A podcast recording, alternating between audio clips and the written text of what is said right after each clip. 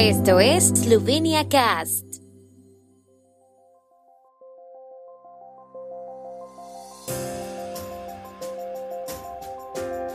Noticias.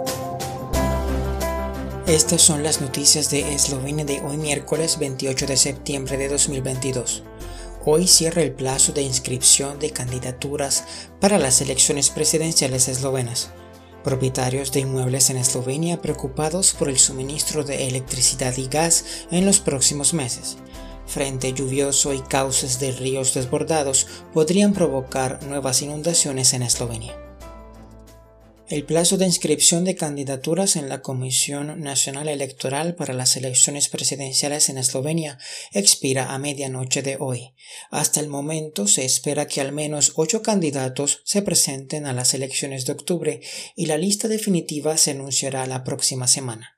Hasta ahora, siete candidatos han presentado sus candidaturas a la comisión, bien con la firma de los votantes o con el apoyo de su partido o con firmas de parlamentarios.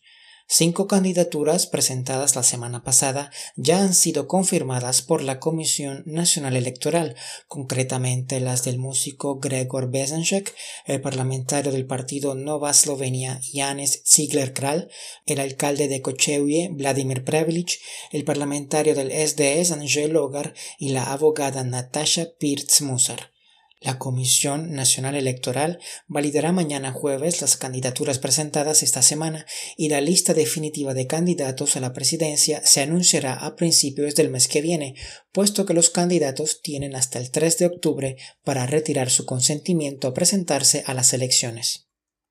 Los administradores y propietarios de inmuebles en Eslovenia están preocupados por el suministro ininterrumpido de electricidad y gas natural en los próximos meses, a pesar de algunas medidas adoptadas por el gobierno.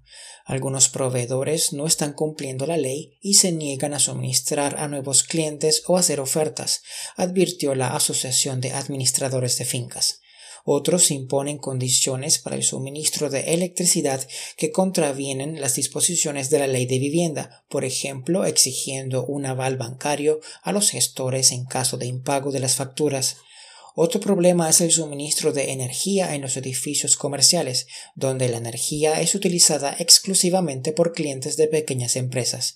Si su consumo total supera un determinado límite, quedan excluidos de las medidas gubernamentales. Bostian Udovic, director de la Cámara de Propiedad Inmobiliaria, destacó que entienden la situación de los proveedores y quieren encontrar soluciones juntos.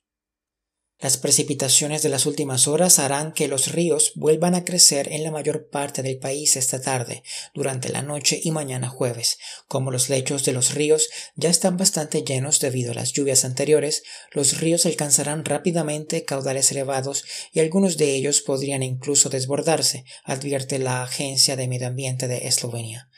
La agencia prevé una probabilidad muy alta de lluvias fuertes y prolongadas desde esta tarde hasta la noche del sábado, especialmente en el oeste, centro y sur de Eslovenia.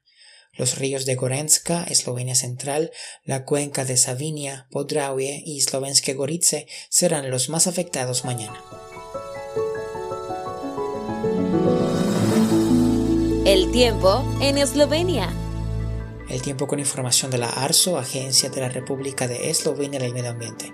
Por la tarde estará principalmente nublado, posibles lluvias, sobre todo en la mitad occidental del país. Las temperaturas máximas serán de 13 a 18 grados y de hasta 21 grados centígrados en la región de Primorska.